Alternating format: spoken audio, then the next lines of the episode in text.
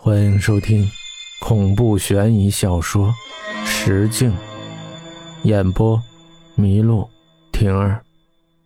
随着一声开门声，玫瑰花洒了一地。扭头过去，竟然是胡四回来了。这小子昨天一大早就赶去火车站看女友，这让我和郑东这两只单身狗实在是羡慕了。宿舍现在就是两极分化严重，单身狗本来就很惨了。碰到个秀恩爱的，简直就把单身狗往死里整啊！遥想当初刚来南大的时候，胡四和我都是单身，郑东可是个有主的人，沈公子已然是个金主。有时候我就在想，沈公子日夜劳累的，会不会还没到三十就不行了？当然，目前为止，沈公子的能力我们是有目共睹的。当年郑东是有家室的人，也是东北的。估计就是从老家拐来的妹子，我也有缘见过一面。那丫头眼睛水灵水灵的，宛如一个俏皮的江南小姐。但一张嘴，哎呀妈呀，那口东北话简直了，跟郑东简直是如出一辙。我一直觉得他们俩挺般配的，但后来到大一下学期的时候，郑东和那个妹子就分手了，准确来说是被分手。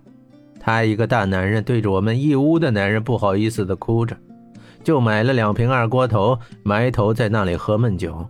胡四看不下去了，就拉着我抬着啤酒箱上来，买了两包花生米倒在盘子里，就开始喝了。开始郑东还喝着闷酒，这二锅头加啤酒怎么着也算是混合酒精了。后来喝着喝着就上头了，边哭边喊，愣是扯着沈公子的衣服不放。嘴里嚎着：“朵儿，朵儿。”对，没错，他吐了有洁癖的沈公子一身的秽物，然后就睡着了。当时我就怀疑他是不是醒着的，在那装睡，怕沈景那小子弄死他。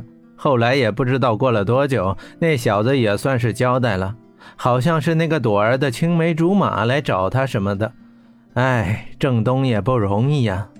从此以后。郑东就加入了我跟胡四的单身队伍。大概是大二上学期的某一天吧，胡四那小子竟然告诉我们，他有女朋友了，叫瑶瑶，在杭州一所大学念书。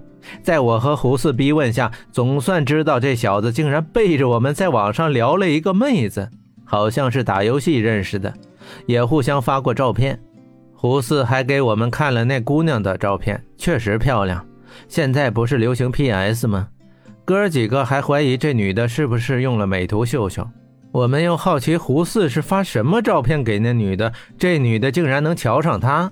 之后嘛，这小两口你侬我侬的，胡四还时不时的大老远的从长沙坐火车到杭州去看她，真是腻歪极了。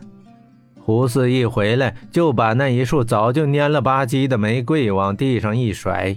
抱着我的胳膊就开始哭啊，边哭边哽咽着说：“嗯，瑶瑶，瑶瑶，她不要我了，她，她。”这下好了，泣不成声了。胡四是我们寝室年纪最小的，心智看着也不怎么成熟。我看他哭得那么伤心，实在是不忍，想着怎么能安慰他两句。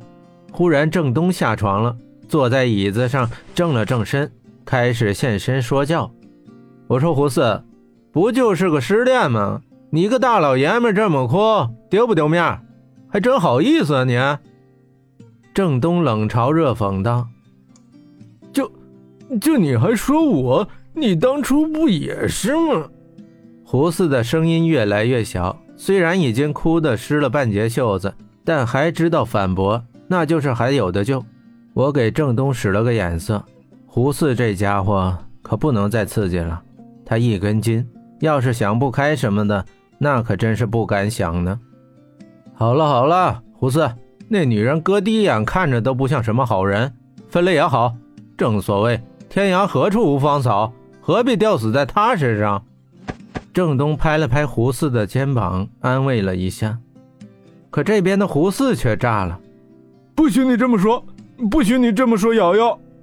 胡四抹了抹满脸的泪水，鼻涕拉瞎的，跟郑东吼道。郑东白了一眼，好像也火了，大声回道：“胡四，你就是个孬种！我告诉你，你的那个什么瑶瑶就不是什么正经女人。胡四急了，跳起来就一拳挥在郑东的脸上。哎，大家，我刚想劝，没想到郑东也一拳打上去。我看见郑东给我打了个手势，示意我别过去。一会儿我就明白了，有什么事打一架就好了，这样至少今天他的心里会好受一些。不出意料，胡四那小身板没多久就被郑东给打蒙圈了。我有点担心的看着胡四，郑东可好，悠悠的给我来了句：“放心，这小子没那么容易嗝屁。”我和郑东合力把他搬上床，别看他小。真他娘的死沉的，哎，睡吧。希望明天他醒来的时候能够冷静的面对事实。可怜的孩子，也是时候长大了。